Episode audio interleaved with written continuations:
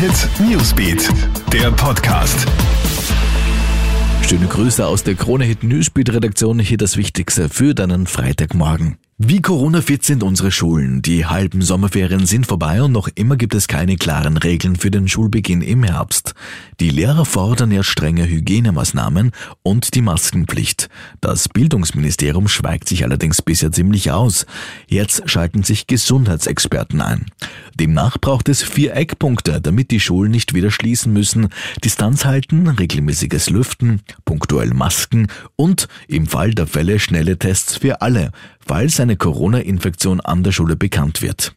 Entsetzen in Ladendorf im Bezirk Mistelbach. Dort soll er gestern früh ein 88-Jähriger seine 80-jährige Ehefrau mit einem Küchenmesser erstochen haben. Die Hintergründe sind derzeit noch unklar. Der Mann hat die Tat jedenfalls bereits gestanden und befindet sich in der Justizanstalt Korneuburg. In der Nachbarschaft ist man absolut fassungslos. Verkauf oder Verbot? Donald Trump macht jetzt ernst. Mit einer neuen Verfügung gegen den TikTok-Inhaber will der US-Präsident den Verkauf der beliebten Video-App erzwingen. Die Verfügung verbietet es US-Bürgern, Geschäfte mit ByteDance, dem Eigentümer der App, zu machen. Die App sei eine Bedrohung der nationalen Sicherheit, sagt Trump.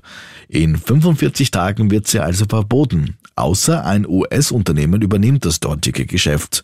Microsoft ist da mittendrin in den Verhandlungen. Außerdem steht mit WeChat eine zweite App auf Trumps Abschussliste.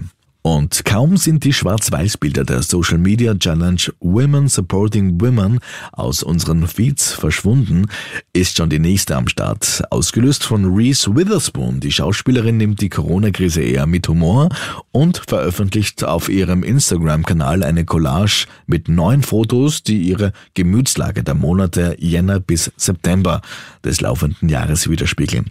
Ja, und da kann man sehr gut erkennen, dass das Grinsen bei der Oscar-Preisträgerin im Februar schon etwas weniger breit ist, bis es im März aufgrund der Corona-Pandemie dann komplett erlischt. Auch andere Stars wie Mark Ruffalo und Cara Delevingne nehmen die Krise mit Humor und machen mit bei der 2020 Challenge. Mehr Infos bekommst du natürlich laufend im Programm und auch auf KroneHit.at. Schönes Wochenende. Hit Newsbeat, der Podcast.